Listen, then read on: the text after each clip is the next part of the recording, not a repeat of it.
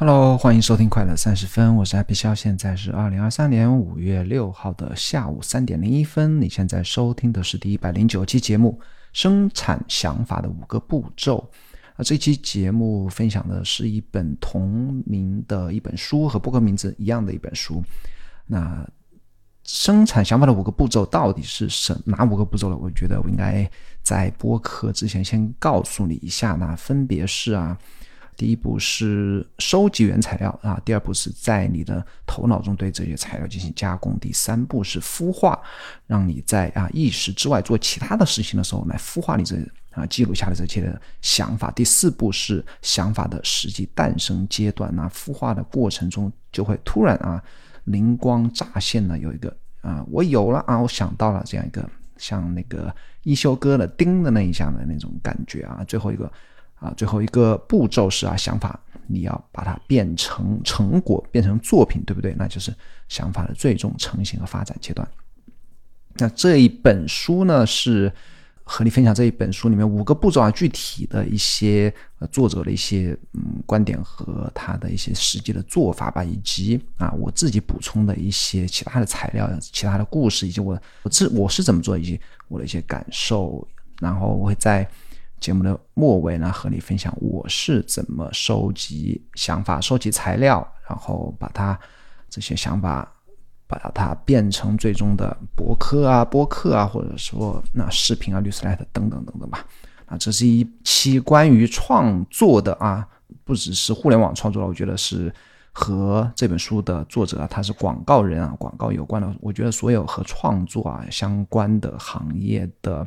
人呢都可以来听一听，或者说你觉得你呃现在在做的事情或者业余兴趣爱好还和创作没有关系呢？其实创意创作是我们生活中那每个地方啊都可以都可能会碰到的，啊我觉得都值得听一听，哪怕是你可以从啊这本书里面学习到如何来收集想法，哪怕你不把它变成最终的成果。那其实录这一期节目啊，在。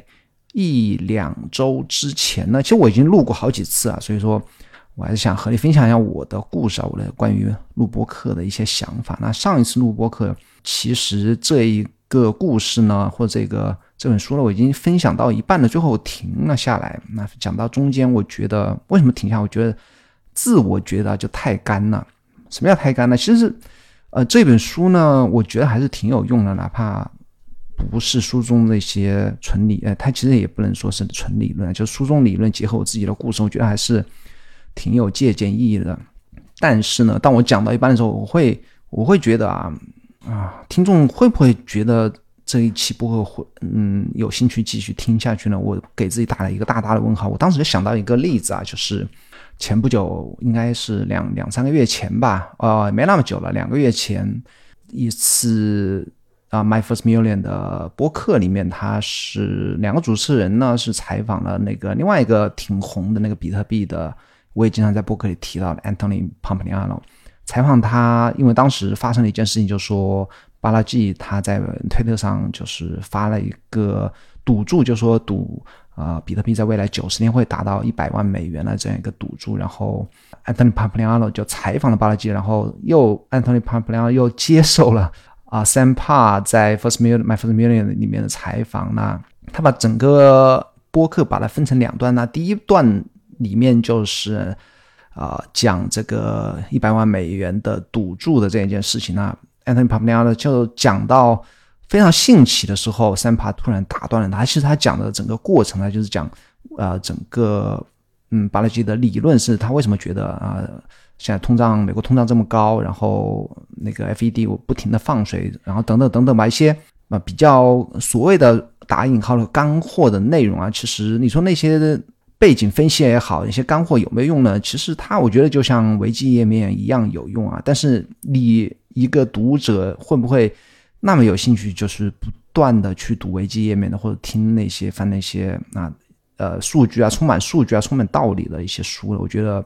啊，把它做制作成播客，呢其实并不是一个非常让人吸引人的一个内容。所以说，当 Sam p a 突然打断那个 Anthony 的时候，我觉得，哎，我觉得是给我一个非常好的提醒啊，就是我们不要沉迷在，我我说了，我们啊，就是播客主持人，然后说内容创作者吧，包括写播客，其实也是一样的，不要沉迷在自己的世界里面，让自己的内容充斥一些自以自认为的一些干货啊。其实那些所谓的干货，对于听众和读者来说，可能是会让他们打哈欠的内容。那是一个好的内容创作者或者一个好的播客主持人，应该对什么时候做呃读者。听众开始打哈欠的，要感到非常非常的敏感啊！我现在又说的比较多，如果前面没有很好的抓住你的那个神经的话，可能听到这里又觉得，哎，讲了半天你还没有开始讲，还没开始讲你那个如何生产想法，对不对？OK，那我们就抓紧时间开始吧。那这本书是在一九四零年发出版的一本书啊，应该是没有中文版。那作者叫做 James Webb Young，是美国的著名的广告大师啊。那在非常有名的一个广告公司叫做智威汤逊啊，广告公司任职了五十二年之久，是一个啊广告业的大佬啊。哎，一九四零年代和那个著呃和那个啊非常有名的一个和广告有关的那个美剧叫什么？哎，我想什么 man 呢？非常有名的。哎呦，我现在忘忘想不起来了。我待会去豆瓣搜搜，再把它链接贴出来。是那个同一个，好像是同一个年代的啊。那这本书呢是他在啊芝加哥大学商学院的一堂课的内容啊，他就自我。啊，解嘲的在那个书的前前言里面嘛，就说有一天呢，就是一个礼拜日的周日的下午啊，他还想不到第二天上课要给学生讲什么啊，就突然想到，不妨讲讲自己是怎么来收集想法、产生想法的啊？为什么要讲产生想法？因为你广告人的工作就是需要你不断的、源源不断的产生新的，而且是非常新奇的啊想法点子。OK，那。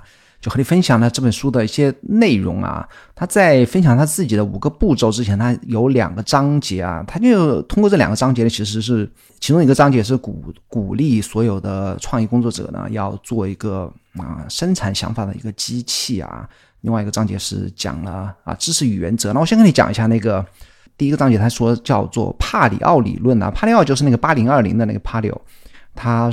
借鉴了帕里奥的一个叫做投机者和实力者的一个一个对比啊，他说帕里奥说把所有人可以分成那个投机者和实力者。什么叫投机者呢？speculator，那，投机者是不满足于现状的人，他们是生意人，是改革派，是不断产生新的想法的人。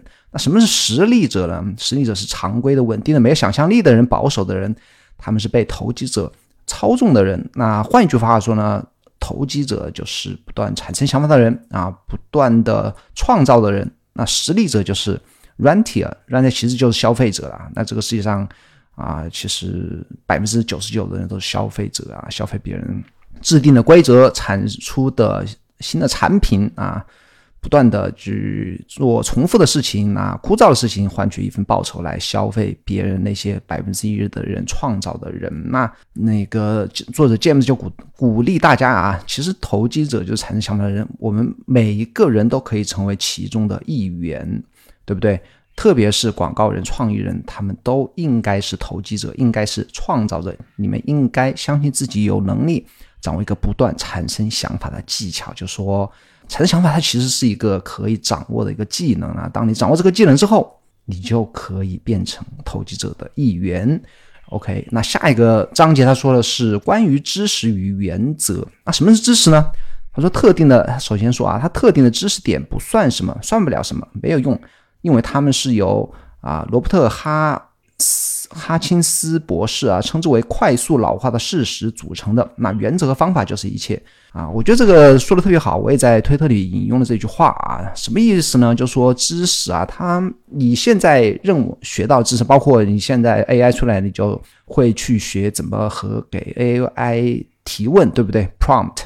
现在有个工作叫 prompt 师，对吧？就提问师，那这些都是知识点啊。就是说啊，你与其去掌握知识点，不如去掌握一个行业或者一个领域的背后的原则和方法呢。其实就是伊兰马斯克他经常强调的第一原则 （first principle），对不对？你要进入什么行业，你最先要做的事情，掌握这个事事物或者一个行业背后的一个最主要的原则啊。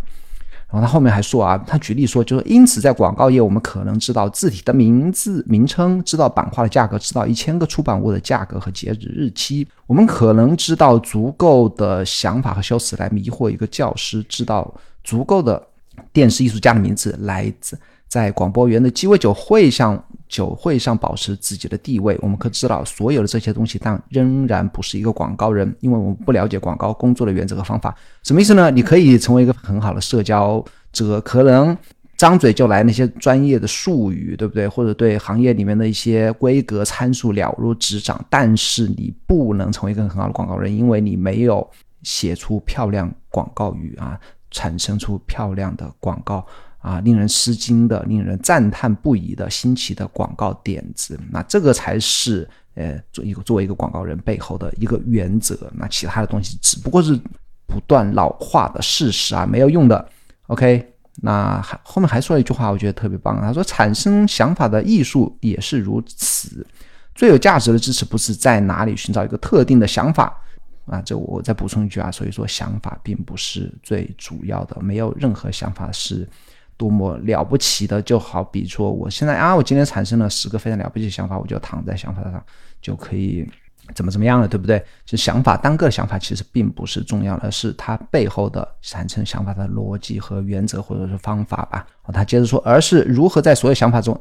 想法产生了头想方法中训练头脑以及如何掌握所有想法的源头和原则，就是我刚刚讲的单个想法其实不重要，重要是产生想法的原则啊。OK，那正题来了，总共刚才我说过啊，有五个步骤吧，步骤。那第一个，第一个还是想先分享一下啊，什么是想法，什么是 idea？那什么想法呢？他啊，作者 James 说有两个和啊想法相关的一个原则，第一个。一个想法无外不外乎是旧元素的新组合，那这个他给出了想法的定义啊，什么是 idea？idea 是旧的元素啊，就是过去别人说过的话，想出的点子，然后的新的组合，你可以把跨越多少世纪的前，然后不同领域的两个点子把它融合在一起，那这就是一个新的想法。那所以想法就是旧元素的新组合，然后产生想法一个非常重要的。一个能力啊，这就是他刚才讲的产生想法的两个原则。这第二个原则就是将旧的元素纳入新的组合的能力，主要主要取决于看到关系的能力。所以说，产生想法什么种什么东西最关键呢？就是看到不同想法之间的关系啊，就找到把不同时空、不同领域的不同来自不同人的。啊，不同的想法把它联系到一起啊，这个就是产生想法的最关键的能力啊。他说，因此寻导致寻找事实之间的关系的思维习惯，在思想的产产生中变得极为重要。现在这种思维习惯无疑是可以培养的。我敢说，对于广告人来说，培养这种习惯的最好的方法之一是通过学习社会科学。因此，像谁谁谁说的有闲阶级理论和谁谁谁说的。啊，谁是谁的孤独人群这样的书比大多数关于广告的书要好。那这段话讲的什么意思呢？就是你产生想法的人，创意工作者呢，就是要读啊不同的领域的书，你不能去啊读那些啊如何写一个好广告，如何啊产生好点子，不能只去读这样的书，你应该去什么？读其他的像社会科学或者其他领域的书，把这些书再和自己的专业知识结合起来，才能产生好的点子。OK OK，那来到正义了，终于来到正题了。五个步骤啊，而且作者强调五个步骤一定要按照顺序来完成啊。刚才讲了，第一个是找到原材料，对不对？作者把原材料啊，就是所有你创意的源头吧，分为两类啊，分别是明确的和一般的。什么是明确的呢？比方他说，比方说广告业里要你要知道你的产品和顾客，对不对？他还用一个例子，用一个例子来那个来讲啊，什么叫明确的明确的材料？比方说，当你要写一个啊巴黎的出租车司机时呢，你需要真的真的去去做那个。出租车，然后和出租车司机聊天，了解他们每天的工作，然后，然后你才能啊非常详细的描述出一个一个巴黎的工作的出租车司机的这样一个形象。那这就是非常明确的啊原始的材料。那一般的材料是什么呢？一般的材料是，就我刚刚讲的。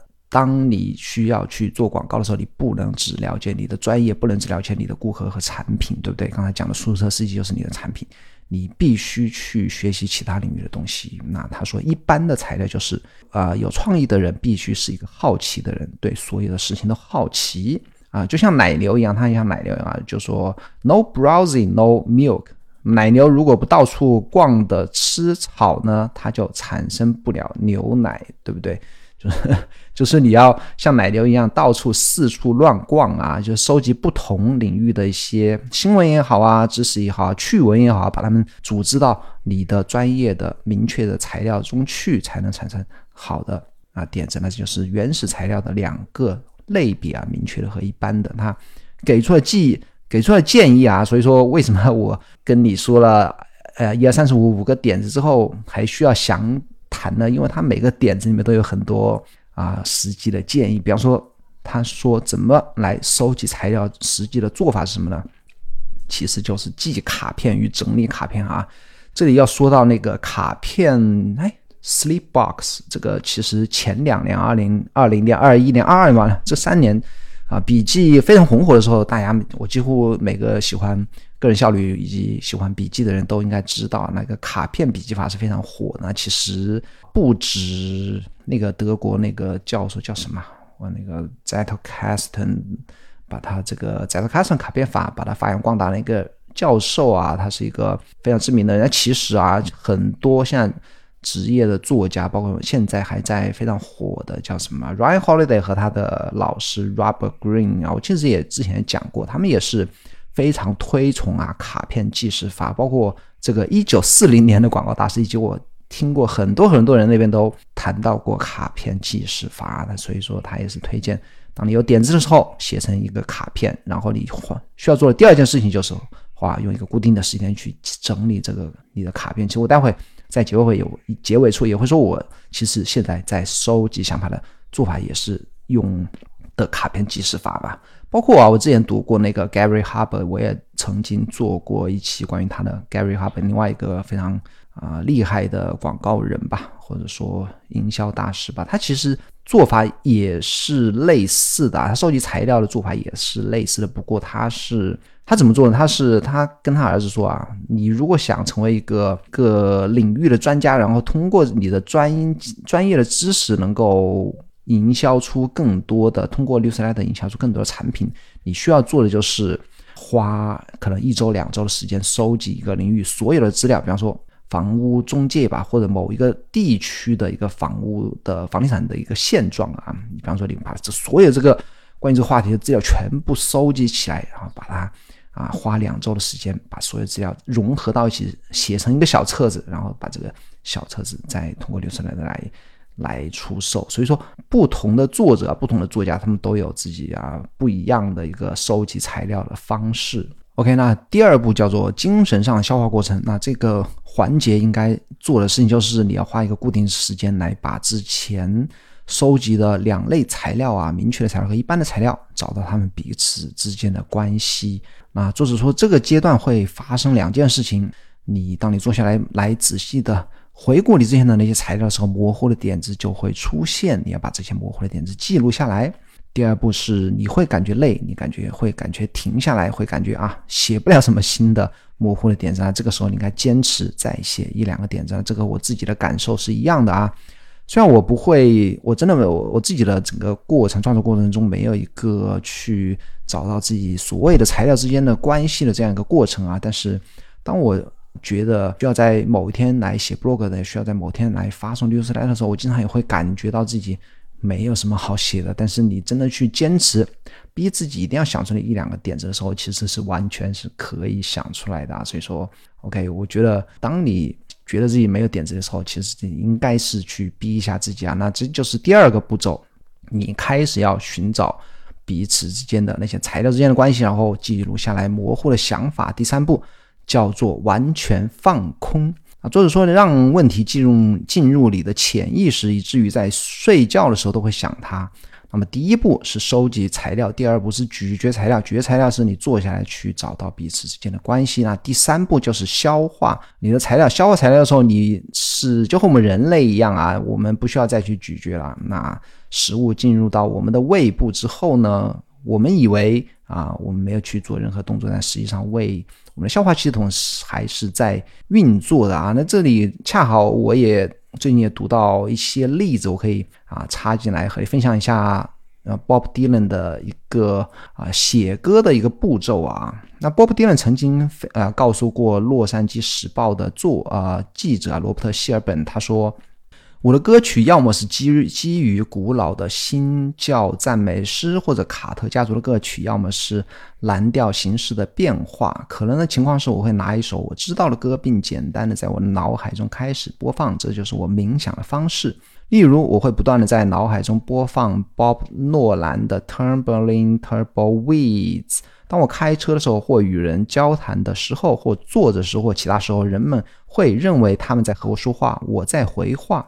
但实际上我没有，我在听我脑子里的一首歌，在某一个时刻，这些一些词会发生变化，我就开始写歌了。那 Bob Dylan 说的这段话，其实就是一个啊潜意识里在消化的一个过程。那他无时不刻脑袋里面都在回放他喜啊基于前任的一些歌曲吧，比方刚才说的清教赞美诗或卡特家族的歌曲，然后。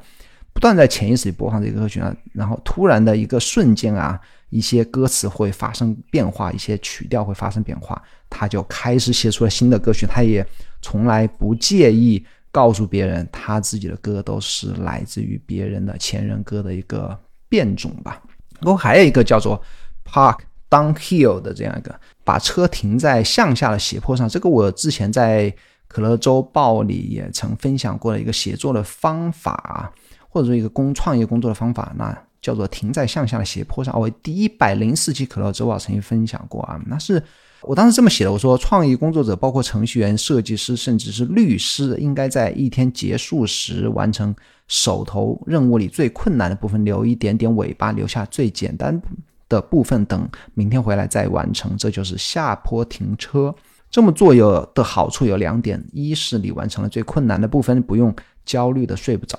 叫第二点是，当任务没有完全结束时，你会在潜意识里想着它。也许一天过去，你能为它锦上添花。那这也是啊，一些作家都会啊使用的方法，就是留一点尾巴。它其中的一个好处呢，其实就是让你在让你啊在潜意识里来更加好的完善你的作品啊或点子或想法吧。啊，第四个啊，第四个就是其实和第三个有一点类似啊。第四、第三个让你远离你的啊想法，远离你的材料啊。第四点叫做不断的想它。那作者拿一个摄影师举例啊，他说一个摄影师呃的一个原文，他是这么说：他说在伊萨卡操作我的照相制版工艺时，我研究了半色调工艺的问题。那这就是第一步，就收集材料。然后这个摄影师接着说：“一天晚上，我在对这个问题的思考中上床睡觉，那就是第二步的开始啊，第二步的结束和第三步的开始，就远离自己的材料。当我早上醒来时，那是第三步结束啊，就是远离材料的这个远离材料的这个过程结束了，就是睡了一觉啊，看到我前面前。”显然是投射在天花板上的完全可行的工艺和设备在运行，什么意思呢？就是我突然有一个脑海中啊有一个解决方案，就投射在天花板上了，已经想好了。这就第四步啊，就是灵感突然在这个时候啊就产生了，这就是想法产生的方式。当你努停止努力寻找它们，并经过一段时间的放松时期之后呢，想法便诞生了。我待会和你分享我自己的。啊，产生灵感的那个时刻呢，其实和这个这个步骤是完全一致的。OK，那第五步就是完，你需要完成这个想法，不管它是广告的最后的成品，还是一个写作的一个 blog，还是你的一个画作或者音乐的歌曲吧，等等等等的。啊，作者说，在这个阶段，不要错误的把你的想法紧紧抱在胸前，而是把它交给有判断力的人进行批评。OK，那这个最后一句还是说的挺好啊，就是你应该把你的想法公之于众，你会收到很多批评和很多反馈啊，这些反馈是能够帮助你发现你之前可能没有发现的一些改进的空间和可能性啊。我觉得 OK，那这就是这本书提到的产生源源不断想法的五个步骤，再跟你一起回顾一下。首先，你要收集材料啊，包括你眼前的问题的材料，也包括不断丰富你一般知识储备，那基于你好奇心产生的材料。第二点是，你要在你的头脑中对这些材料进行加工，加工是一个需要你花一个固定时间来做的事情嘛，把加工的材料再把它写啊记录下来，可能是一些模糊的想法。第三点就是孵化的阶段啊，在你意识之外的。在你意识之外的时间呢，做你的大脑会来做一些综合性的一些工作。第四点就是想法的实际诞生阶段，那突然会有一个瞬间，你会达到 OK，我想到了这样一个叮这样一个阶段。那第五点就是想法的最终成型和发展啊，你必须把它变成一个实际的作品，或者对别人实际有用的一个一个结果成果吧。OK，那我和你分享一下，最后和你分享一下我产生。想法的一些方法以及啊对应的这五个步骤啊，首先我收集材料是通过阅读，对不对？阅读书啊，在 Kindle 上读书，然后读 blog 和 newsletter，然后还有一个非常主要的我收集材料的方式是听播客、看 YouTube 视频啊。所有这个过程中，我呃收集到，比方阅读，特别是阅读中啊，我。的一些模糊的点子，我并没有在这一步就把它吸成卡片，而是通过记录 highlights 啊，我是用那个 Readwise Reader 来记录 highlights，并且每当我 highlight 一段话或者一个点子的时候，我会同时记录一个，同样在那个 Reader 里面记录 notes 啊，那个 notes 会自动同步到我的 Obsidian 或其他的地方。那这是第一步啊，第二步是什么呢？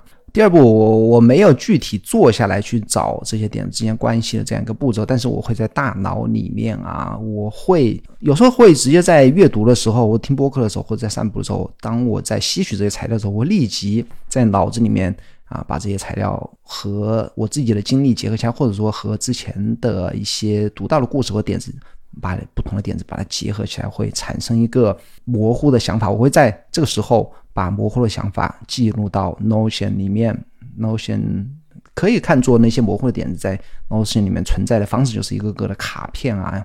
我会在那个叫做 Drafts 的这样一个 A P P 里面快速写下当时一个模糊的想法，然后通过 Drafts 发送到 Notion。然后我会偶尔会去 Notion 去啊给这些想法打上标签，比方说我觉得它应该可以用来写成 blog，或者或者是 newsletter，或者说是视频。